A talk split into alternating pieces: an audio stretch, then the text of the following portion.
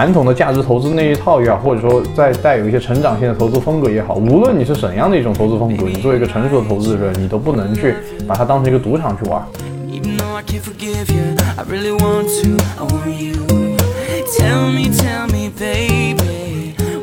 其实文科这个东西也是一样，就是它确实是有一种内在的撕裂。你一方面要把它作为职业来看，觉得它比不上金融互联网；那另外一方面，你又追求它的超越性，这两者就是不可兼得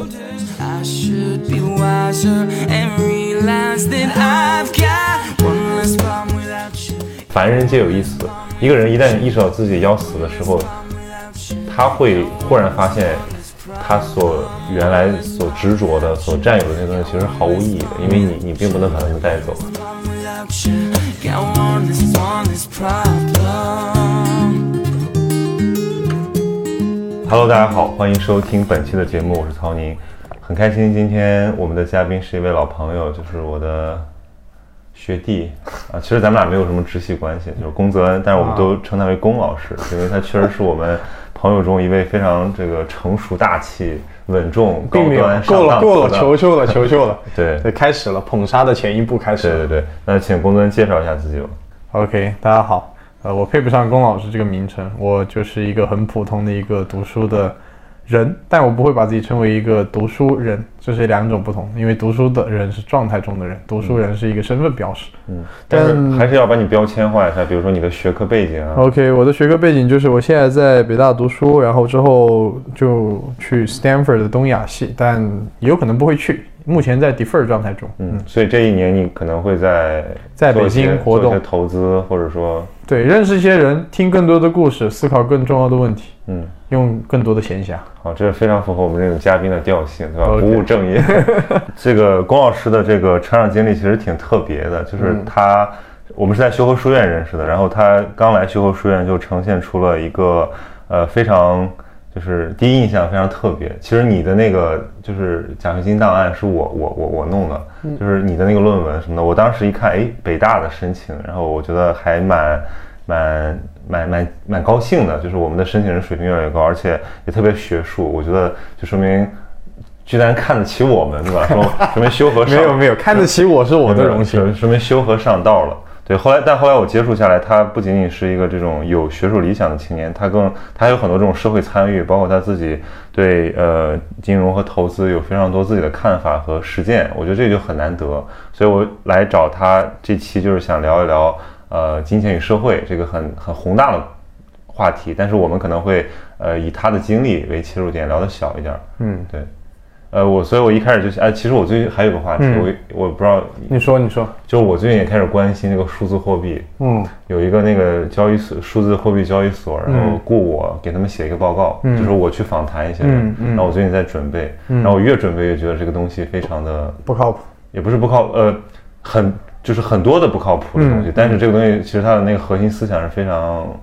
先锋的，嗯哼，对，呃，我们也可以是也可以。我觉得这个其实很切合我们今天的主题，在宏宏观层面但是我不懂啊，就是说你你来把控这个，就是不要贻笑大方就好。没事没事你来掌握这个知识的可信度。OK，对，所以我我最早跟你聊起这个话题是有一次咱们俩吃呃咱们几个吃饭，嗯然后说起这个，你说呃金钱或者讲货币在我们现代世界中的这个作用，其实是被大大低估的。嗯，对你你其实可以从我们从这个话题延伸，你可以聊一聊你自己的看法。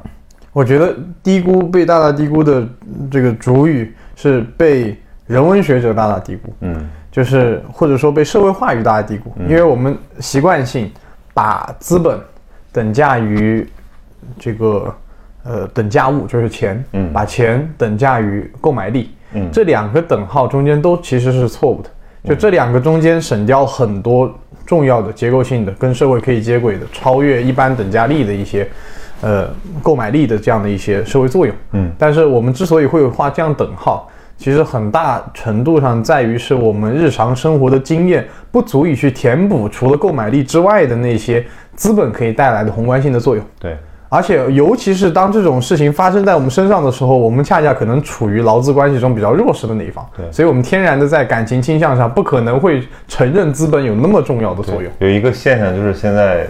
呃，资本已经成为一个日常话语，对对对。就是比如说讲这个左派的回潮的这些思想。其实我觉得都上升不到就是、呃思想流派的竞争，就是在日常话语里面，比如说大家说为什么综艺节目越来越烂了，嗯。你看这是资本惹的锅，对。这跟我们那些媒体还有自媒体他们来制造这个话语有很大的责任，嗯就是。我们在用资本的时候，很多人以为资本就是钱，就是金主，就是嗯。呃投资方。其实资本就是现代意义上的资本，或者说从马克思以后的这个资本，嗯它完完全全不只是这个意思。嗯，对，所以我觉得我非常同意你的这个观察，但是我想知道你你是怎么样慢慢开始对这个东西感兴趣的，包括你自己的这个论文研究的主题也是这个。嗯，就如果诉诸我个人生活经验的话，可能是从我呃大三下学期那个时候，因为自己做留学机构有关的事情创业，然后赚了一点非常小的钱，嗯，然后那个时候我就开始去做一些公募基金的投资，嗯，然后那个时候我慢慢就在想，哎，投资这个事情还蛮有意思。虽然我不知道到底投什么，买谁的基金，然后他们具体投什么股票，我一概不知。嗯，但是我在想，就是它可以给我带来，至少我那个时候知道，一年有可能比如二十个点。嗯那我比如说，假设我有一千块钱，我就是两百块；我有一千万，那就是两百万。嗯，那我为什么要吭哧吭哧在那个地方慢慢整？这是很原始的一种人的一种就是想法判断，所以我就觉得这个东西可以做，试着玩玩。嗯对，然后那个时候也是正好是从那个时间开始，中国资本市场呃有一个非常大的一个改革，就是有注册制，嗯，然后有这个哦注册申请制，注册本来就有，就慢慢转向申申请，同时就是像退市机制的完善，然后像国家重视直接融资市场。包括房地产的这种改革，其实都是跟我们去发展资本市场，这这些都是连在一起的，所以它有还正好有这么一个时代的浪潮的这个起来，所以我就首先是诉诸于最前沿的时代的这些经验，去看到底发生什么，然后慢慢慢慢把视野往回拉，看我们的呃历史上的资本市场曾经呈现过哪些状态，美国呈现出哪些状态，人类社会中的资本市场在人类社会中扮演的角色是什么，好的或者坏的，我都会去看。嗯所以那个时候慢慢通过阅读，通过接触更多的人，然后再去阅读，不断的把经验带回理论，把理论又带出经验，这样的一个互动的模式，让我去更从宏观的角度理解怎么是。嗯，所以你当时去投资的那个实践，你做了什么事儿呢？投资的实践最简单就是买一些公募基金，然后后面自己买股票。嗯，嗯。对，就是这些，就听上去很，但我自己其实很就是很不喜欢说买股票这个词，我我都会非常装逼的把它变成股权投资。嗯，我觉得其实当你说这个话语股票的时候，其实你默认了一种赌场式的心态，你就是一个就是在一个非常沸反盈天的交易所里面传递一张票子那种感觉。但事实上，散户的理解。，对，但事实上，我想一个一个成熟的投资人一定不是这样投资的，对吧、就是很传统的价值投资那一套也好，或者说再带有一些成长性的投资风格也好，无论你是怎样的一种投资风格，你作为一个成熟的投资人，你都不能去把它当成一个赌场去玩。嗯，那除非你是做大庄的，要不然你被割韭菜的就是你自己。嗯，对。所以你其实是，但我觉得你也不是说只有在大学的时候才有说我要去理财或者说资资产配置的这个意识。啊，就是在大学时候开始。好，那那我觉得那就好办了。那这个那这个让听众肯定觉得距 距离没有那么遥远，因为主要没有那么 fancy 的故事。就是不是主要是这样，是一个我是到我是一个到现在都不知道我有多少钱的人，就是我我是一个不记账，也从来。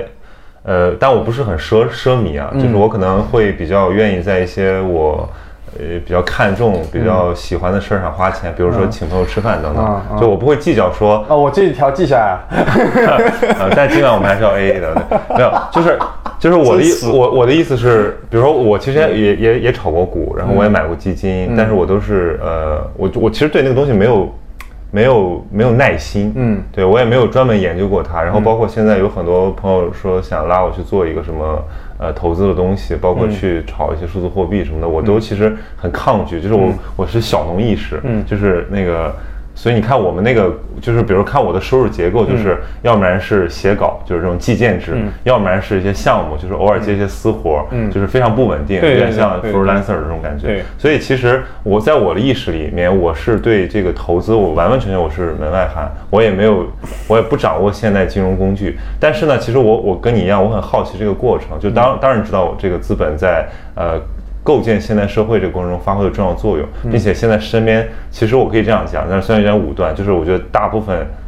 优秀的头脑就是从这个嗯。呃学院里面出来，他们都都会去找投资。对对对，说白了就是这样，就是呃，我之前做过一个调查，就是也聊了，就是金融行业各个呃各个环节，嗯。然后各个这个条线的这些从业者也都是年轻人，大概就是从八五后到九五后这个嗯。左右。其实他们身上有一种呃非常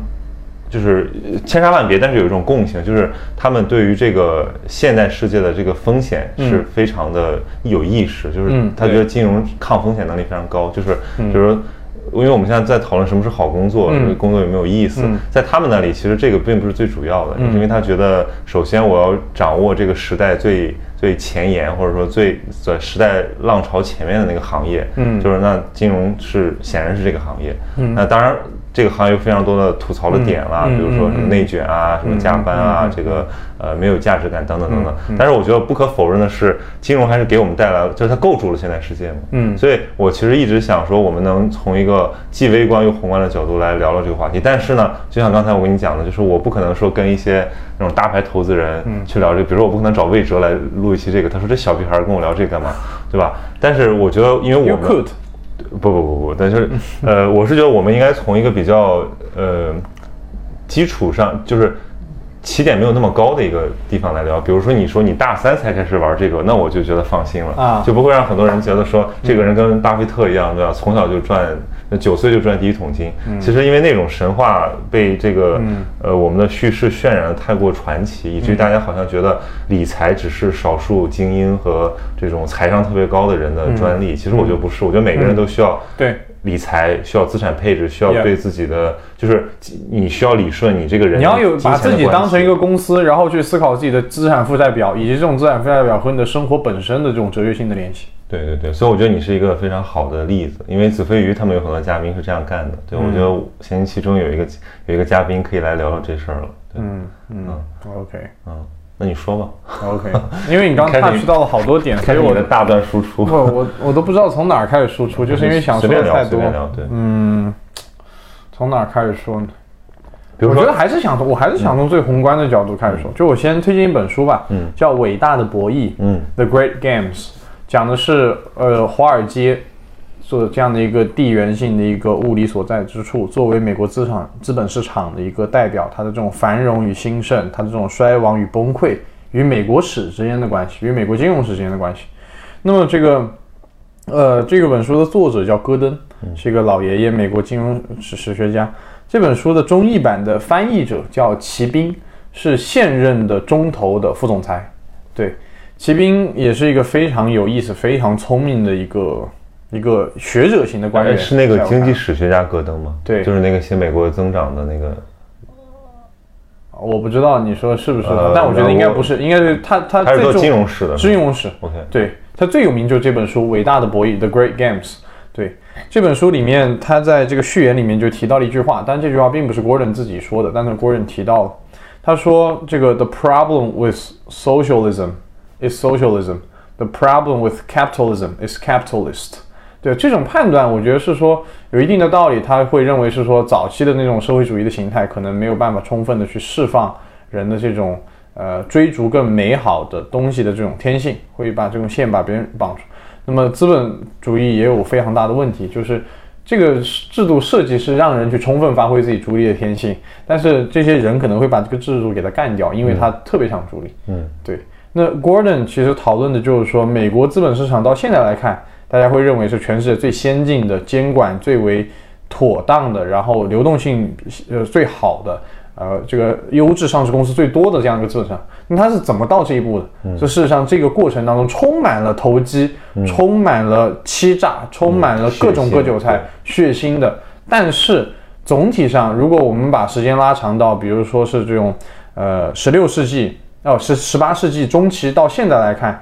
那么资本给人类带来的好处远远多于它带来的坏处。嗯，对，这也是为什么我们现在啊，党中央也非常重视对资本市场的建设。就好像肖钢，我们前任的证监会主席，他二零二零年有本新书，叫做呃中国资本市场变革。嗯，中国资本市场的变革的这个序言的第一句话，也就是这本书第三页里面就写，他说党中央从来没有像现在这样重视过资本市场。嗯，对。其实我想，无论是一个社会主义国家，还是个资本主义国家，在面对资本市场的时候，都会有很多难题，都会需要去调和。哎，政府应该去怎么做？监管到什么程度才是到位？那么这些问题其实，呃看上去好像跟个人的投资啊，比如说我们去买基金、买股票、买这个这个呃，还做资产配置没什么关系。但是你会发现，你想把这个东西做好来，你想搞清楚它到底怎么回事儿，嗯，这些东西是你不断不断往前去试探的时候，一定会到的那个地方。嗯嗯。所以我倒是觉得是说。哪怕不沉溺于巴菲特式的叙事，嗯，我想如果有那种钻研精神，有这种科学主义精神的话，其实你最后还是会到那个地方。对，因为就是说，像我刚才讲的，就是金融就是现在世界的一个基石之一。嗯，就比如说雅斯维斯讲过一句话，他说没有没有新闻业就没有现代世界。当然，这个话可以放在金融，没有金融没有现代世界。当然可以，就是对。但是我比如说我对金融的理解全是防守性的，就是什么意思呢？就是说，比如说我是通过韦伯、马克思，嗯，他们来讨论金融的时候来理解这个资本的，所以他们首先这些人他韦伯怎么讨论金融？我想听一下你没有就简就我们我们简简要的 brief 一下，就是说就是新小伦与资本主义精神，因为你刚才讲到就是说这部分人他们非常想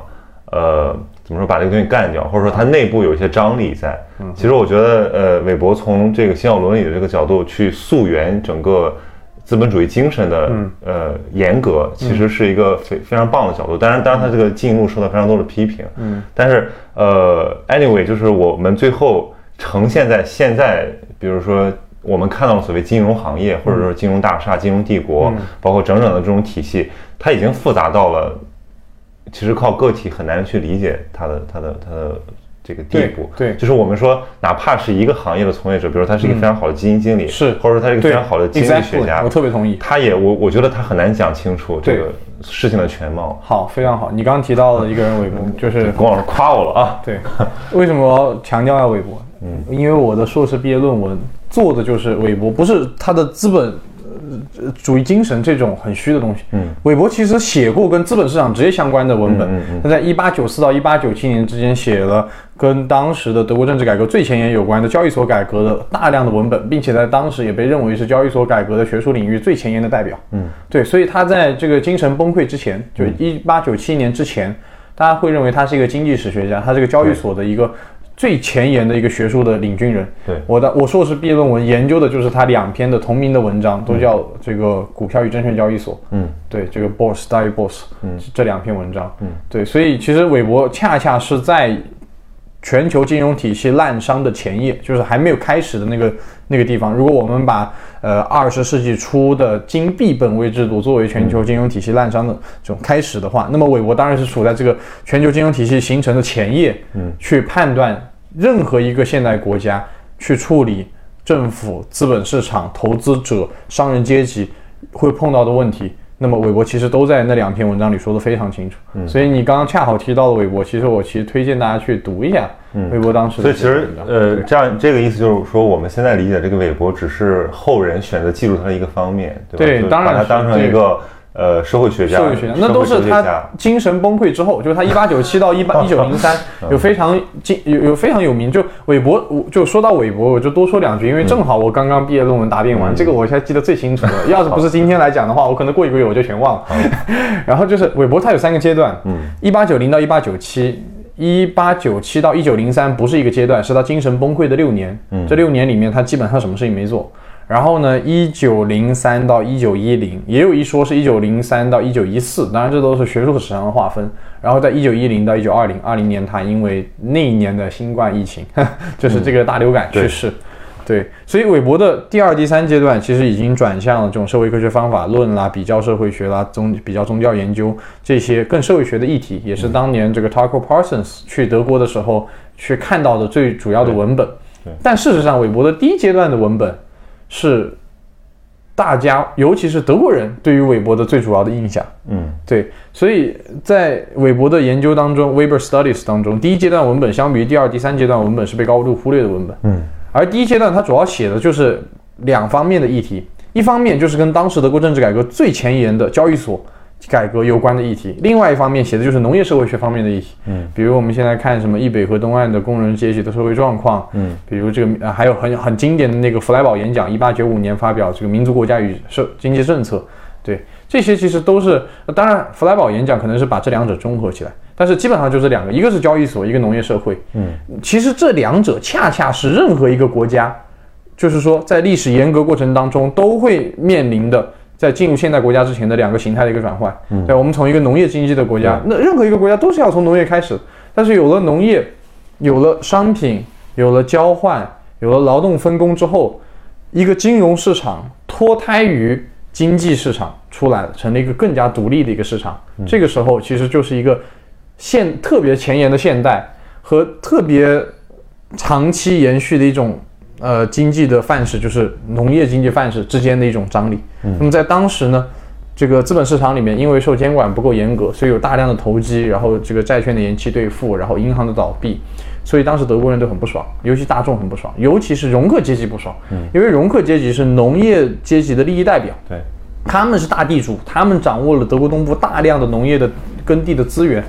那如果你要去搞农业的这种期货交易，那这个农产品的这个价格就波动很大，这就会导致哇，我辛辛苦苦种一年的甜菜，发现他妈的全都是被你赚掉了，对吧？对你是在那里面做 speculation 做投机的交易商，这个东西是很现实的一个层面，大家都不买。但韦伯看到的是，人类经济范式的转型、发展、演进、进化，必须会到资本市场那一步。所以，资本市场对现代国家来说，第一是历史必然，第二是很重要的。在一个全全全球范围内的经济的这种权力的斗争当中，一个一个资本市场的发展，这种地缘性的价值是很大的。一张股票是在伦交所、深交所、港交所还是纳斯达克交易所交易，这个会决定一个国家的在全球经济的这种斗争当中的一种命运。嗯，对，所以当时韦伯在全球金融体系还没形成之前就看到这些，所以这也是为什么我的毕业论文去研究这两篇文本的一个重要原因，就是因为我觉得韦伯属实太他妈牛逼了。对，所以其实我们现在大部分人，因为韦伯在中国的社会科学界还是一个我觉得挺主流的一个人。是的，是的，对，然后其实我们因为大部分比如说学人文社科的学生，可能多半会读过一些韦伯的文本。对对对虽然都没看懂学术与政治，或者说新奥伦理资本主义精神，但是听听你追溯他的这个前一个韦伯，我其实觉得我们现在可能还还是要，比如说把他当成一个历史阶段中的人来理解他的一些思想，因为你把他抽象出来当成一些。呃，政治哲学家或者说社会哲学家来聊的话，只是会得到一些没有这个基、没有根基、没有微观研究支持的东西。是的，韦伯自己其实也是在这种呃历史与哲学啦，这种普遍与这种特殊之间的挣扎的一个人。他特别价值无涉的去追求这种二元紧张关系中的最高点。嗯，就他不轻易诉诸任何一种意识形态，不说我一定是历史主义的，或者我一定是普遍主义的，我一定是某一种主义的。不，他相信总有一个最好的那个判断。所以他的那种思想就是很复杂，就是因为他总想找那个最对，好。而且而且有一个点就是，比如说那个呃，德国有一个非常棒的一个韦伯专家嘛，就是那个蒙森啊蒙森？对啊我对我当然引了他的这个韦对。韦伯与现代德国政治，就是对。它里面在讨论，就是韦伯作为一个学者，嗯。就是德国作为一个这个在十九世纪是命运非常坎坷，正在上升，但是又、呃前路非常昏暗的这么一个政治体，然后韦伯作为一个其实他是一个爱国者，一个真正意义上的爱国对者，对他对这个国运的这种寄托，对和他作为一个学者对于这种真理的那种追求之间的对撕扯。对其实我我是受那个东西很大的一个激励，因为我觉得这个跟我们现在处在中国的这些研究者和呃知识分子的感觉非常像。我论文的最后一章写的就是这个，写的就是这一点，就是我们当时的德国和当时的韦伯，以及当下的中国和当下的我们之间的这种历史命运上的再重合的关联，我觉得很强烈所以，。所以我非常赞同你，就是就是人文社会科学，就尤其是更偏人文一点，或者说更知知性一点的，就他们非常忽略这种这个世界真实运行的那个逻辑。比如说一提起资本，都是那种非常左派的，并且我觉得非常过时的一些观点。对对就是简单的把他们理解成什么嗜血的、贪婪的。呃，没有经过启蒙的，我觉得这是太刻板了，这无异于我们来了解真实的世界是怎么回事儿。对，是的，所以其实这个东西，呃，真挺好。反正你你觉得，那你觉得你以后会走这个更更偏学术路线，还是说更偏呃这个这个就是说金融行业，还是说你会创造一个？就我们也聊过嘛，你会创造一种新的生活状态，比如说像塔罗布那样的，对吧？同时是一个交易员和一个学研究者和作家等等。我觉我我倒是觉得是可能都不是这三者，嗯就是我越读韦伯的这个交易所文本，我越觉得自己像他，就是在生命周期利益上的这种像，嗯，对，无论是政治价值还是这种生命历程，我都会觉得很像，所以我很难说，就是任何一种可以被言说的这种，或者说很明确的规范化的这种人生历程都应该不是属于我的。我可以确定这些一定不是属于我的，但是我会变成什么样，那是先做这个负面清单是吧？先把那种已经那我不喜欢的，它倒不是负面，这种可能对于别人来说，就是我觉得是蜜糖，他觉得是砒霜，他觉得是蜜糖，我觉得砒霜。就比如说，你首先否定了这个做一个职业学者这个道路，因为我们之前聊过嘛，嗯包括你其实对对修和这样的项目感兴趣。我们有一次在北大聊嗯聊的那个，就是说到，比如说我们那次聊的是学术学术体制和教育体制的一些变革的动向。嗯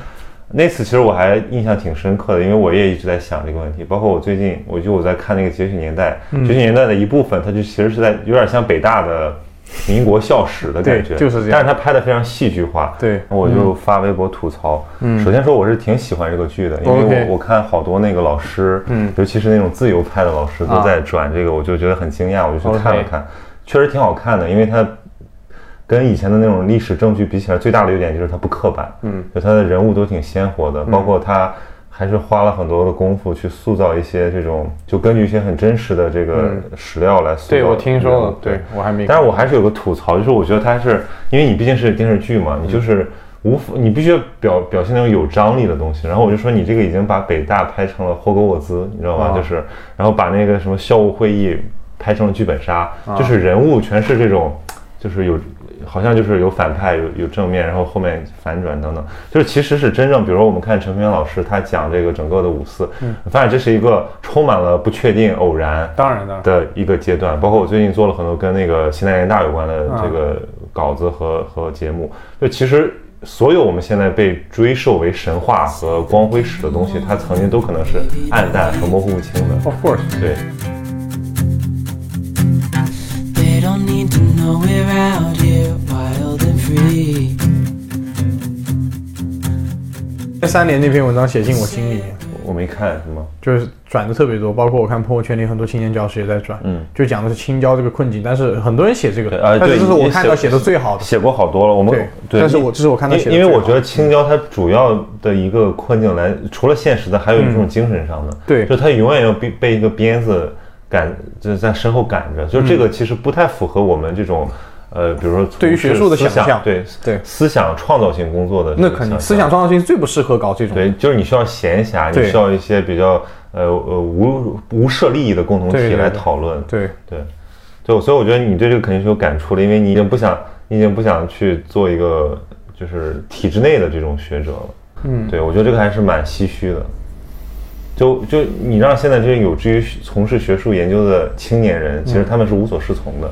当然，你说有一部分非常天才的、非常牛逼的人，他们可以成为一个过得很体面又就是学术生命非常旺盛的人，但对大部分这种行业从业者来讲，他们都是要忍受这种煎熬。对，就或者说他必须要牺牲一些很宝贵的东西，他才能换取另一个东西。我觉得这就不是很健全的一个生态。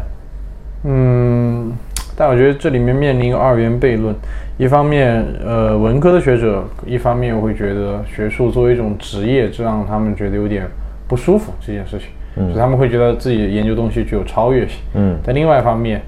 当自己作为一种职业上没有办法跟其他的这种职业，比如金融行业、互联网对相竞争的时候哎，又要站起来跳脚了。哎，这这就说回去了，就是哎，那个那个掉了。OK，呃，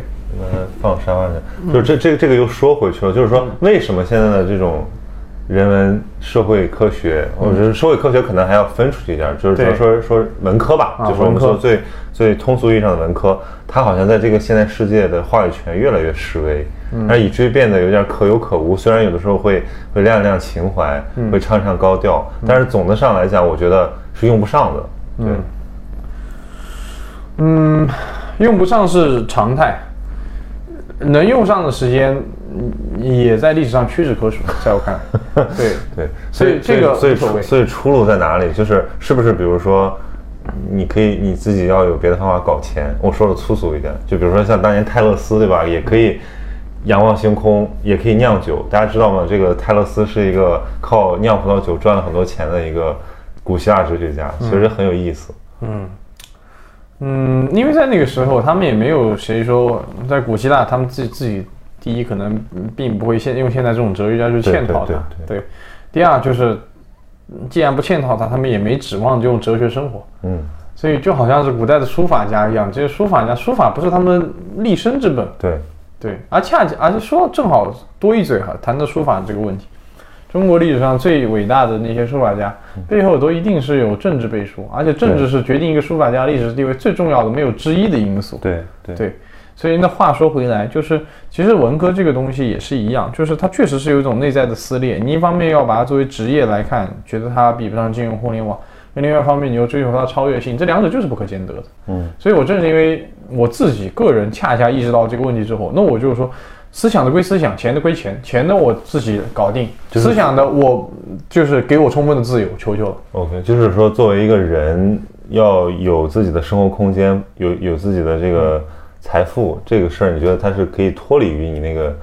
对是，我就不靠 faculty salary 来生活。简而言之，嗯就觉得那些钱对我来说，如果我把那个作为我生活的主要来源，它一定会戕害，严重的戕害到我思想生产本身，一定会，百分之一万会，我肯定会做大量我不想做的事情。嗯嗯对。但如果我有一笔 fuck you money，嗯，那我觉得，那我可能会自由的多，在这种思想生涯上。但这种自由东西已经是很底层的，很很底层的自由，都不是那种更超越性的，什么吊带着镣铐跳舞那种自由，都不是这种，都是那种你要先活下去，你才有学术的自由吧？你不活下去，人都凉了，那还学术啥呢？可能。对对，但是其实因为我我也表达过类似的想法，但是也受到了非常多的挑战，我觉得非常有意义的挑战。就比如说，首先学术生产它是一个共同体，尤其是现代的意义。是的比如说你这个人，你说啊，我也，比如说你是一个投资人，或者说你是一个什么有钱人，我才有在，然后你说我也搞点东西，但很多人就这样搞，就搞成了民哲民科，对吧？然后就是他，因为他长期不待在一个学术共同体里面，他对这个话语不够敏感，他的那个 follow 也非常的迟钝。当然，其实我觉得这个跟我们的语境有关系，就是在中国现代这个社会发展的阶段来看，民哲民科居多，但是谁知道以后会怎么样呢？对吧？是不是会梁建章这样的人越来越多呢？韦伯写的最重要的那些作品，都不是他在任教前写的。嗯他任教期间，在他学术生涯里很短。他任教期间就是在这个之前好像是在海德堡还是在哪，后面又去弗莱堡大学。就是他任教就就只有第一阶段生涯任教，后面二三阶段都没有任教。就晚年的时候回到了那个呃，应该是回到柏林大学还是哪个大学教书，没没教几年人就凉了。对，晚年那个时候就是后面那几年没有写特别多的东西。嗯，对，那你可以看到，我们现在回去看韦伯读的那些东西，绝大多数都不是他在任教期间，或者说都不是他处在这种世俗意义上的学术共同体的里面写的。嗯，对，所以其实没有那么重要。那处在学术共同体里面那些，我说句不客气的话，他们写东西好像很有卵用一样对，其实也没什么人看啊。。对，也没有人看，就是共同体里面人看自娱自乐呢。昨天坐在同一位置的有一个人大老师，他也因为他现在已经是卷进去了嘛，嗯他但是他还是出来说一些东西，是因为他觉得我我老卷没没没意思，嗯，就是你写的东西只有几个人看，或者说就大家都共识了，但是因为我是做社会科学的，我我共识了不行啊，我还想要去关怀社会呢，对吧？忍不住的关怀，最后就说到、对，那那你觉得你要怎么去？触碰到这个，因为如果这个东西那么简单，那么很多人就去这样做了，就是两手抓，两手都要硬，就是我又有这个东西很不简单，你怎么赚钱啊？嗯，就这个东西一点都不简单，我觉得。这我觉得我觉得一点都不简单。对如果我觉得我是说简单的话，那很多人早就从学校跑出去了。对，就就呃，对呀，就是在现在的这个道路就引得大家把学术作为一种职业，然后学术也都非常漫长的周期，大家自然而然的就把这种教师啊、学者啊是一种职业化的身份选择。而且会把它有点在早期崇高化，然后在后期苦逼化，嗯对，就是自嘲矮化那种。是是，对，所以这个就就跳出来，恰恰是更难的一件事情。那当然，我有我个人生活的语境，我有可能能跳出来，但我保证，我肯定不能保证其他人也可以这样跳出来。嗯，对，那你想，那那需要你觉得这个学术共同体的承认重要吗？比如说你获得一个，嗯，重要也不重要吧？对于当时重要，长期来看也没那么重要。就是学术共同体本身这个就是个很值得质疑的话语。那你说孔子那个时代有学术共同体不？是，但你不能老是用历史性的问题来解释现实历呃共识性的这个现象。就是我不同意学术共同体本身是一个客观上完全没有问题的一个。那当然，当然，比如说学而范式的更新，其实很多就是从就被颠覆的嘛，它不是说每次都是这个大厦越来越越高。就我观察到的，就是比如说你说一个东西有用或者没用，其实它可能有好处有坏处，它应该是综合来判断。比如它正十负五，那最后就正五，对，这叫有用。那那我觉得学术共同体对于学术思想来说，我可以直白的说，在人文的学术思想上，学术共同体的作用，我认为是负的，总体上呈现。嗯，这是你的看法。对但那比如说话语权呢？就比如说，如果比如为什么你要到美国去待待几年呢？那话语权这个事情就复杂了，可能是跟地缘、跟政治，对，跟学科呃对，跟学科体系或者跟跟特定的历史，对，都有很多关系。这个事情就所以，所以你是觉得你是觉得还是可以去适应的，还是说你是要彻底的这个跳脱于三界之外来？我不跳脱，我呃有就是我我不用跳出去，跳出去的是你自己已经预设有堵墙在那里，我就是可以流动的，我就没有墙对我来说，嗯墙不存在，墙我通过其他的方式给它拆掉了，嗯对，所以我可以自由流动。具体怎么自由流动，那我觉得是呃可能还得去过十年、二十年，我会才知道怎么自由流动。嗯，因为世界变化很快，我现在能够说的事情，十年、二十年可能都完全那那比如说，你可以给给大致描述一下你你的原则性的东西吗？比如说，你认为原则性东西就不说假话，呃，哦，这个太底层了。我的意思是说不，，这个很难，我觉得。对，就比如说有的人是他半年经营一个项目，然后剩下半年就是研究写作，嗯，就就我没有这种划分，我不想给自己这种划分，我要活得自由。嗯对我我对自由的追求是很很对我来说可能也是个枷锁，也是一个不是枷锁的枷锁，就是我我我很需要充分的自由，对，我不希望任何形式对我有各种对，限制。所以你也不想归属于某个不，我不想。不要有一个职业，有一个有一个责任那种感觉。就是我只就我觉得学术事可以业上的，这就我觉得学术当然可以成为一个很不错的职业，嗯但是我没有就是觉得我如果没有这样的一份职业，我这个人就不完整。嗯，那这我觉得确实这个是挺佩服你的一点，就是这是需要付出莫大勇气的。对。对，比如说假设啊，我就说我啊，对吧，一个本科毕业生，然后假设有一天我突然说，哎，我炮制出了一个非常了不起的东西，嗯，更没有人鸟你的，或者说你可以找一些通过其他方式给他背书，怎么怎么样，也让他受到一些关注，但是总归这个在那个就不仅是学术共同体了，它就是在一个一类人群之中，它是它就是石沉大海，因为你不是沿着别人的路走上来的，你是不被认可的。就是 OK，那我觉得有一点就是因为可能我自己的这个，嗯，可能这个成长经历啊，或者有一小部分这种受教育背景，可以让我能够跟这个圈子还是有适度的接触。嗯嗯，对对，我觉得你挺学术的。嗯，对对，其实就是说我我很了解，那反过来呢？你觉得你跟那些就是我这样说可能有点贬低人家，嗯。就说只想着捞钱的人的区别，就是因为我觉得刚才我们说嗯。嘛，很多人在做金融，或者很多人想创业投资。嗯。我觉得他们在价值层面可能是比较空泛的，或者说比较模糊的。嗯，就他可能没有，因为身边好多这样的朋友，就是说创业创到一半，突然说我为什么弄这个，或者说家里很有钱，然后折腾，可能最初就是为了对抗自己的父母，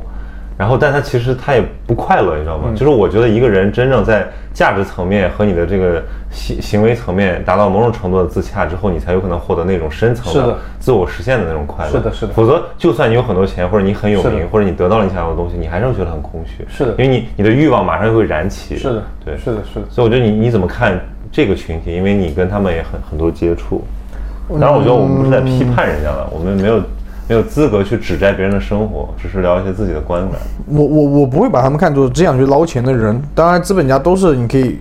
一以概之的说他们是这样捞钱的人，嗯，但是我想优秀的资本家、伟大的，无论是从投资人角度还是从创业者的角度，那这些人要成为人中龙凤的这种受到广泛关注的人的话，那他一定不只是把捞钱作为唯一目的的。嗯。对，我记得当时看过一个小视频，这个视频讲雷雷就雷军接受采访，嗯雷军他当时应该是刚刚那个采访的时候，是他刚刚创立小米、发布小米一不久。嗯然后那个采访的时候，他说一件事情，他说当时在金山工作嘛，金山，然后这个后面又卖掉公司逼那个时候所以他大概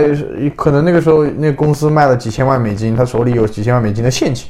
他说他他觉得那个时候他突然意识到一点，他说他四十多岁，对我到这个年纪了，他有这么多钱，他对其实已经够了。我我不是他的原话是大概意思是说，我活到现在竟然只有手里我除了现金一无所有，我觉得我好失败啊。嗯，当然这句话听上去所有人都会觉得啊凡尔赛老装逼王，但是非是常深切的理解。但是我我真的可以理解他说那个，而且雷军这个人本来也是一个比较就是坦诚朴实的一个人，对就是这个不仅是他那个外界装出来，哪怕我可能听过的一些长辈去描述他们接触当中的雷军，也是这样描述雷军这个人，所以我完全理解他说这句话是什么意思，就那种失败感是真的会就是扑面而来的。当然当你就是你首先是你对自己有极高的要求，有 ex expectation，并且这种要求在你成长经历的过程当中，从外界双向互证，让你知道你自己确实是个很聪明、很牛逼的人。然后你四十多岁，你创了一家公司，然后把这家公司卖掉，你手里除了现金一无所有。这种感觉对于一个有超越的追追求的人来说是不可接受的，所以他创立了小米，做更多的事情。你看我昨天在，因为我要做另一个伯格曼的节目嘛，我在看那个伯格曼的那个纪录片，然后再看伯就重新去看什么《第七封印》，就是《第七封印》讲的是说这个他把死神给具象化了，就是死神来夺命了。然后这个李安和包括那个斯皮尔伯呃不是斯皮尔伯那个马丁马丁西克塞斯，他们说这个东西太震撼了，就是说，因为他他在用电影艺术讨论一个非常让所有人都就是这个问题是对所有人都有价值的，但长期被大不量人忽略，就是说这个死亡会宣判你，就是凡人皆有一死。一个人一旦意识到自己要死的时候，他会忽然发现，他所原来所执着的、所占有的那些东西，其实是毫无意义的，因为你你并不能把他们带走。嗯所以我为什么说非常理解这种价值感呢？就是因为人看到，如果你能看到生命的尽头，或者哪怕你只是看到生命的后半程，你觉得你开始衰老了，你这时候你会对价值感特别的敏感，就是你还在做你年轻时候那种。呃，无所谓的事儿吗？其实不会的，就是你越知道自己的时日无多，你可能越会，对，你就越会珍惜。嗯，当然这是一部分人的追求，但很多人可能就觉得说，那我就是要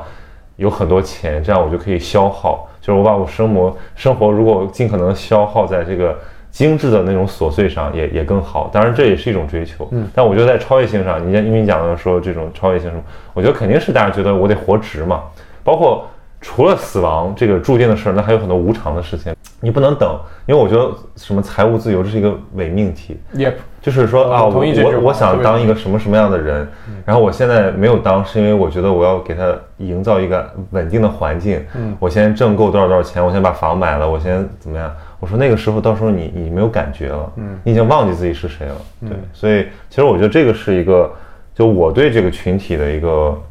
或者对这个群体中一部分人的一一些观感，就是我觉得他们在短期内是高度的这种就自我效能非常高，嗯，呃，执行力非常强，非常才华横溢。但是在长期，比如说对于生命意义的思考，对于自己要成为一个什么样的人，嗯，他他他没有留够足够的这个精力去思考这个问题。这跟我们的教育跟这个社会风气都有关系。对，Oscar Wilde 曾经说过一句话，他世界上有两件事情是最痛苦的，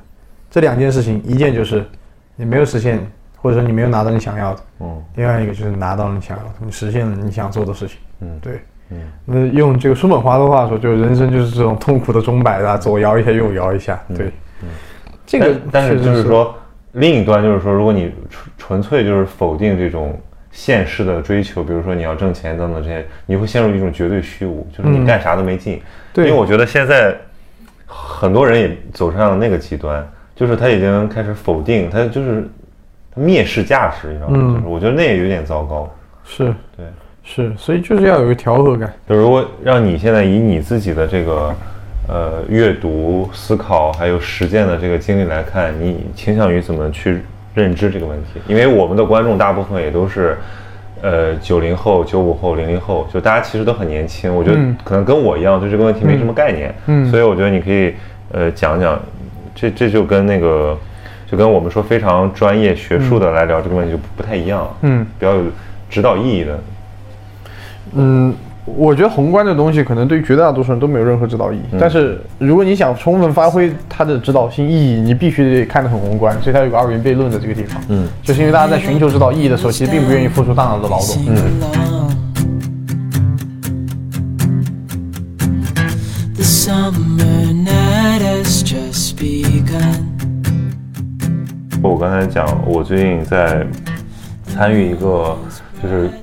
就概括来讲，就是关于数字货币的这种国际战略竞争的这么一个报告。那其实它的角度是出发，就是呃，出发点是说我们的现在对于数字货币的这个重视程度和国家的这个战略方向还是有待扩清的。就是比如说，尤其是我们在跟美国对抗的时候，因为美国是正在布局，虽然有明的有暗的，但是已经越来越明显了，就是这个数字货币重新去构延续它的美元霸权的这么一个趋势。那作为一个国家战略的这种数字货币基础设施，我们应该来怎么做？所以我其实是借这个机会，我来了解了一下这个，因为我最初对这个数字货币我是高度不信任，嗯并且我感到费解，嗯，我说这个价值怎么可能凭空产生？嗯，然后我就去问很多人，他们说他们也不明白，就是很多这个不，你我觉得你当你说这个时候有有两个，你把这两个事情混为一谈了。嗯，数字人民币跟我们谈的那些其他的，比如比啊不特币这不不不不，种数字货币，我说这是两类完全不，同的。我说的是数字货币，我没有说我没有说人民币数字化。OK 就是人民币数字化是另一个话题，包括 DCEP 嘛对，包括人民币的国际化，这是建立在现有的这个金融体系之上的一个革新。而我我刚才突然岔开了，就是说数字货币这个好像就是天上掉下来的，嗯，因为因为最近因为马斯克的关系，导致呃。包括中国的这部分的监管，就是导致这个又成为一个大家讨论的焦点，因为没有人知道这个会怎么样，但它非常的热，它也呃，我觉得非常先锋，对，我觉得是这样的。首先，一个不没有监管的资本市场，无论它是以什么形式进行流通的，嗯我都不相信的。嗯只只会有投机，就由人性决定。当年的郁金香，那几百年前的事情还是一样的，没没有变化，只是郁金荷兰变成的这个郁金香也是一个非常搞笑的故事。对，那么回到数字货币本身，我认为它在政治社会逻辑上，它就有个根本性的不成立的地方。数字货币说自己是去中心化的机构，那我就最简单的说，比如我跟你做一笔交易，我说你你要给我一个数几个数字货币，然后我线下给你某一个东西，这个时候我不给你，你能拿我怎么办？嗯，你找警察吗？你找警察你就诉诸了一个中央的，不，你找警察你就相当于诉诸，你还是就是说在这个体系里面还是得诉诸一个中央化的集权的一个暴力机关呢、嗯，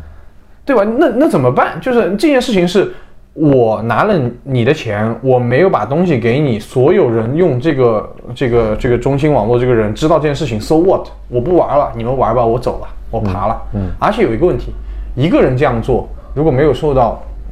打击，那马上整个全都是这样。嗯所有人都我爬了，我走了，我拿着你的钱我跑了，你反正监管不到我，嗯我大不了不玩了嘛。那变成就是也我们也上演过这种戏码，P to P 嘛，对吧？大家不都是圈一笔就走？对对，那数字货币其实是一样的。所以比如说我其实刚才那个大的问题是说，我们从实操性上，比如说从你的个人选择上来讲，有什么可以参考性的这种意见？那比如说我的意，见就是不要投数字货币，不要投任何跟数字货币沾边的任何事情。嗯嗯，对，只要你不信任他，你觉得他的逻辑上不成立，就是一分钱都不要投。那如果信任的人呢？信任的人，那他可以我想出自己的逻辑是吧？因为你是不相信。对他得他得论证，就这个东西。但我觉得绝大多数人这个脑子里就没过这一茬。是，所以其实你我我就是我们再往前推一步，就是你相信的是这种可以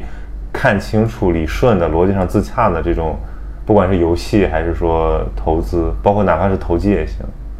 呃，如果说假设我能够从被就就哪怕是投机去操纵市场的人，他也是逻辑自洽的情况之下才会去操纵市场。就比如说索罗斯，对吧？对索罗斯这个逻辑自洽的人，对，就是包括马斯克，他其实跟矿机的那些这个企业有有很多合作，然后他很早就是就是建那些各种币的那个创始人，包括 Dogecoin 的那个创始人，他也很熟悉。他他自己的逻辑自洽，他玩的是其他人逻辑不自洽的这个漏洞。嗯嗯。对，所以你任何投资者都得，但是这不是也是我们刚才讲到，就是资本市场它有一个很大的问题，就是它的信息不对称，导致大家的这个权责不对称。嗯，那个塔勒布前年非对称风险。对，刚出本新书，其实他塔勒布对现代金融行业最大的一个，我觉得批评就是在这一点，就是说那些该承担责任的人没有承担应有的责任。韦伯也是这样批评的，对制造一八九四年的时候，，然后制造风险的人就把这些风险分散给其他人 Exactly 就是比如说大机构华尔街把它分散给普通投资者，然后美国把它分散给其他国家。你知道韦伯在那个里面原话怎么说的吗？一八九四年这个论交易所，他就说了，不论是民众还是银行家，银行家代表的就是那些商人，顶级的商人阶级做交易所业务的人，都应该承认银行在资本市场当中的垄断地位。如果不承认这一点，那就意味着使得那些银行家去推诿他们本应该承担的巨大社会责任。银行家自己不能拒斥这种话语，普通人更不能拒斥。不要、不要是说垄断不好，这不是你决不决定好不好的问题，这就是客观条件，他们一定会垄断。规律你就是要去承认这种话语，才可以把这层责任框定在他们身上。嗯，银行家你自己就更不要说我不是垄断，都他妈放屁。在韦伯看来，都是要承认，承认之后才能够权责对等。这点韦伯看得非常清楚。但是问题是，如果你按照这种就比如说监管的这个逻辑下去，那为什么还会有金融危机，对吧？只有各种各样的解释，嗯，周期的，包括这种。但是我觉得塔勒布的那个解释有一个非常，呃，呃，就是是非常非常有价值的点，就在于他从逻辑上，就是比如说他攻击现在金融业是一个是一个脆弱的系统嘛。对吧？就你没办法预防所谓的黑天鹅，也就是那种随机的灾难性事件，因为你这个系统的日常逻辑它是不停的消除这些危险的信号，就它不够有弹性。金融系统它本身也不是用来去消除这些黑天鹅的，嗯，从来就不是，嗯。而是因为黑天鹅的产生有因为有了金融系统的存在，而让它这种产生影响扩大放大了，对，但是问题是它就变成血洗了，就这还是一部分人对另一部分人的剥削，这是这个问题不能解决。就哪怕我们不是为了防住黑天鹅，但是问题是总有人能够幸免于难，有的人尸骨无存，嗯，就你看每一次股灾，对吧？这好多人跳楼啊，无家可归啊，就是包括美国现在它还饱受这个金融危机给它造成的这个社会弊病，其实这都影响了政治后来的走向，嗯。对，我觉得这个，比如说，当然这个问题过于宏大，不可能不是我们三言两语能说清楚，包括不是我我现在能认知清楚。但是我觉得，就我在这种巨大的一种不可抗、不可控的这种现象面前，我只能就是说退回到一个我自己可以理解的领域。那我觉得很简单，那你就是要去充分实践价值投资，嗯嗯嗯，就是这种充分实践是你以十年为周期去思考一个问题。那些股灾，其实你看美国股灾之后，那纳斯达克指数怎么涨的？就早就已经这个这个都不用说填平原来的这个跌幅了，都已经涨了好几倍了。对，那如果你是以十年的周期去思考这个问题，这些都不是问题。嗯嗯，对。那你理解的价值投价值价值投资是什么呢？哇，那这个就太大了。就你你简单讲一讲，比如说，那我觉得当然，巴菲特是最伟大的价值投资者，但我觉得就是说。投资的框架，嗯，巴菲特设得很正确，嗯，但是投资的逻辑，这两者的区别在于是，投资的框架指的是我们要实践价值投资这回事情，就是股票这个资本市场长期是称重机，对，它是一个称你到底有多重的一个地方，这点你得先认同，嗯，那么在投资的逻辑上，我认为随着呃这个七十年代末开始的这种利率下行。零八年开始的，从日本央行到这个美国央行到全球央行的这种 QE 量化宽松，嗯，资本上的逻辑已经有一些变化，嗯，那种这个格雷厄姆时代的烟蒂股已经不存在了，嗯，对，所以就是要投资于那些能够去有一定变革性的，能够改变。呃，行业的这种面貌的公司，嗯嗯，那么比如说啊，新能源啊，或者互联网啊，或者这个呃生物医疗啊，这些这些赛道，可能在刚开始的时候，从资本的逻辑来说，它就是不赚钱的。嗯，你看这个这个 Amazon 的股价，对吧？长期也是不好看，长期是亏损，但没有关系。嗯，就就是你作为一个投资者，你应该去投资这种公司。但比如说这个价值投资，在很多投资行业、投资行业从业者那里，它是一个。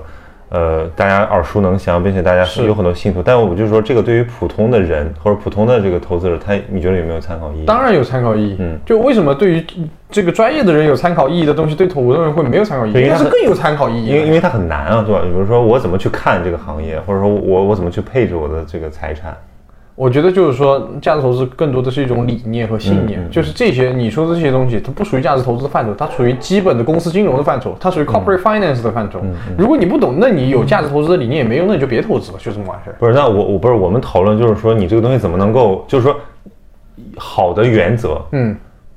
不为那不只为那些最精英、最聪明的人所享受，买公募基金呗。让聪明的人帮你投资，好，所以你最后就给了一个对吧？去买什么标普，去买呃不对，当然我没有说买指数基金，我只是说买公募基金。嗯，因为私募基金就是它有这个合格投资者认证这个问题嘛，就是你必须要是合格投资者，而且一般都是一百起。对对，它就这这个门槛其实让大部分人就是现在为什么另一种现象就是那种小的不靠谱的那种理财的东西，呃横行于世，并且一波波的割韭菜，就是因为大家其实对那种真正意义上的投资方式。太过陌生，他们觉得是一个非常非常专业的。私募也不能说是真正意义上投资。我我我，你看这个这两年公募跑的比私募好多了。嗯，为什么会这样呢？就是因为公募和私募的本质性区别。嗯，除了计提方式的不同，所以计提方式就就比如说私募，你投进去一百块钱变成两百块钱之后，私募基金经理提走二十块钱，这是是业内平均水平。那么公募是你投了一百块钱啊，过两年变两百块钱，你两百块钱全部拿走。嗯，对，这是一个区别。还有更重要的区别，私募基金没有对于仓位的在法律上的规定，嗯，公募基金是无论任何时候要保证至少百分之八十的仓位，比如说你募了一千个亿，你至少得八百亿，无论你投什么，你都得至少有八百亿在股市里面。对对，这就意味着当一个市场好看的时候，整体上上涨的时候，公募基金很有可能跑得比私募基金好很多。嗯，对，所以你去比较这两年的话，公募基金是吊打私募的，总体上平均来看，嗯对，所以也不能说公募是不专业，其实公募专业的很，一点不比像那些公募的大买的这个录取的这些基金经理的这个水平，我觉得可能比平均的基私募基金的基金水平要更高。对，我觉得还有一个很重要的就是价值投资里面这个价值是怎么去理解它，包括那个张磊出了本书就叫价值这本书是我最喜欢的投资类著作，没有之一？对吧对吧？就是因为现在一说到投资，好像就就是钱的问题，但其实价值投资或者说这个价值，它不仅仅是钱的那个量的问题，它创造价值。对，就是说你嗯，而而且对，而且对你这个你这个价值是什么价值，对吧？你这个价值是是政治社会价值还是存钱的对，价值？就是是不是承不承认有一些东西，它其实可能是一个很难估量，或者说很难被所有人通过这种量化的方式来衡量的价值。我我想张磊总是承认的。对，嗯，而且我个人也是承认对我觉得这种价值其实，就是说，哪怕你想很庸俗去赚钱，你会发现这才是最重要的、最好的道路。对，嗯，但是这个钱要用来干什么呢？这个那这是另外一回事。但是就是说，呃，我之前引用过一个那个齐美尔的话嘛，我就说这个这个金钱是通向价值的桥梁，但是人不能只屈居在桥梁之上。对，就是比如说刚才我们在闲聊的时候聊的那个事儿，就是有了很多钱还是会会会很很空虚或者会怎么样，就是那说白了就是说一个人安身立命的，那你要提前想好。嗯，对，提前或者说我觉得是在过程中完成的。对就你要一边赚钱一边想我在创造什么价值，还是说我在转移什么价值，还是说我在掠夺什么价值，嗯对吧？你对于一个掠掠夺价值的人，你就不要以为自己是在创造价值，嗯，这是一个对你自己生命意义的一个背离。对，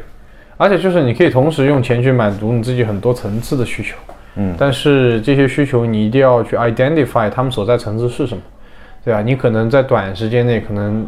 突然之间，因为你大脑里某些激素的那个，你说啊，我要一屋子美女陪我玩这件事情是非常重要一件事，然后你去赚钱，你玩完之后，你赚到钱，玩完之后，你那种巨大的空虚感会袭来。为什么会有这种袭来呢？我猜测，当然我个人并没有这种体会，我猜测就是因为你没有分清楚，就是它属于你价值哪个层面，你不能用你底层的东西说这是一个宏观价值但很多人喜欢用这种底层东西去刺激自己嗯，觉得这是大的。对他用这种刺激的时候，其实你大脑内心得有意识，嗯。这其实不是你真追求的东西，你可以把它做一个 sti 呃这个这个 stimulus 一个一个刺激一个一个东西，但是你知道这不是你真正追求的东西，你得自己骗自己在这种时候。但骗之后又得清醒过来，这个其实挺难。的。，所以就是说白了，其实人人怎么活这一辈子，它就是一场投资，就是因为你可以简单的想，你所拥有的禀赋、资源、时间都非常有限，对。然后你怎么去安排它？因为我这个说白了，最后这个节目整个要关心的就是年轻人怎么选择生活，或者说怎么过上一种良好的生活，不管是在呃实际层面，还是说在在现在的中国，如何何做一种苏格拉底式的、反思式的，然后可以良好的、就是舒服的，归呃站着把钱挣了的生活，说的粗俗一点，不一定要把钱挣了，对，嗯，至少得站着，至少得站着。至少得站看，所以所以说你还是一个在价值上很很很立得住的人。就是我今天我们最后结个尾啊，就是说说我今天看这个《觉醒年代》，我就发控制不住发了一个微博，我说我说在沉睡年代的新青年的选择是躺平，嗯，就是因为觉醒年代是说的一百年前的中国，对吧？呃，那个时候。陈独秀、胡适这帮人说我们要新青年，我们要再造新人，然后他们做了一些选择，但是在这个年代，我觉得我们这个年代也某种程度上是觉醒年代。就是我现在不是说这个年代不好还是怎么样，我是说一个做什么样选择的人，这个年代对他来讲就意味着什么。比如说一个人愿意在这个年代站着，那他就是一个觉醒的年代，对吧？但一个人愿意就是说我就我就随波逐流了，或者说我就我就躺平了，或者我同同流合污了，等等等等。我觉得那这个就是一个沉睡，对你来讲就是沉睡的。但是说白了，大家现在都在讨论躺平，我不愿意趟这个嗯呃窠臼，但是我我是想说，躺平有时候也是一种很消极的。抵抗的积极的力量，嗯，就是比如说我不愿意跟你们卷了，嗯，我觉得你就觉醒了，对吧？你就意识到说价值是多元的，或者说你不一定非得走那条老路你才能活，嗯，你不需要得到原来那帮人的承认，嗯，你可以你要更有勇气一点，你要更有耐心一点，你要呃关注一些长期的动动向，对吧？比如说你以十年为看，你觉得现在这点儿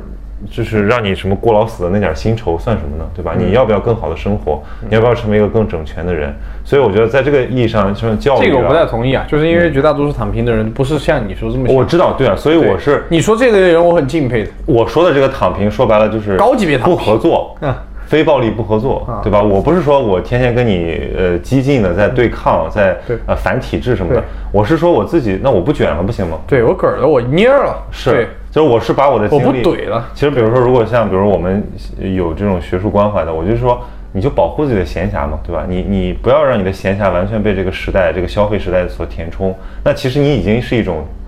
很勇敢的抗争了，因为你的身边的人都跟你不一样，对吧？你要很你要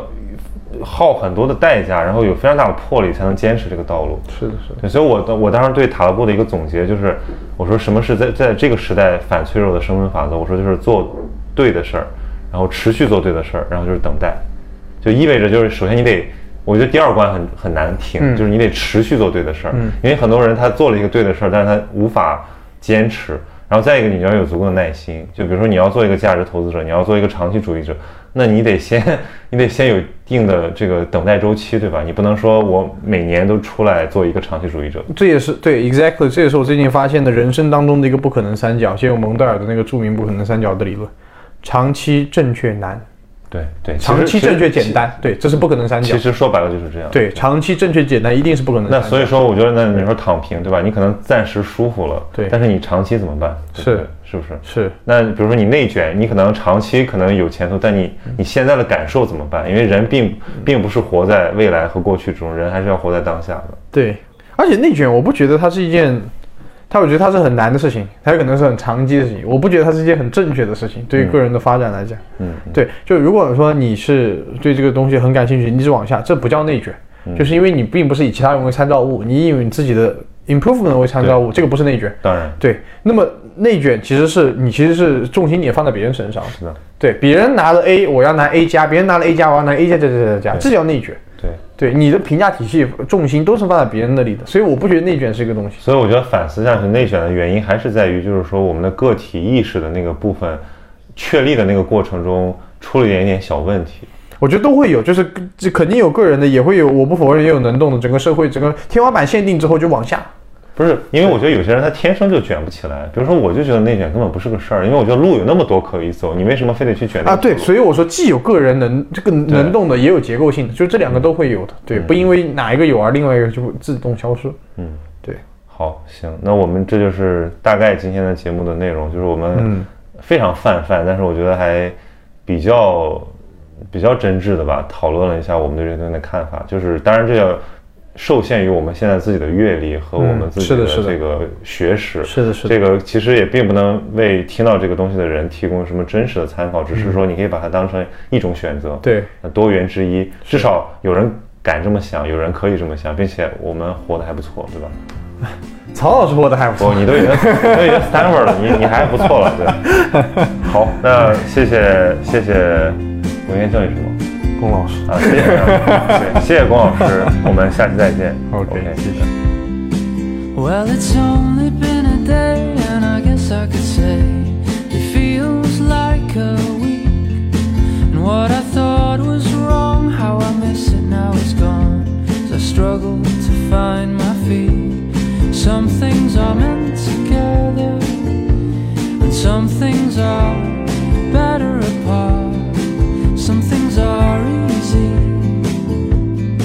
When other times they are hard. That doesn't mean what's hard isn't what's meant to be. So won't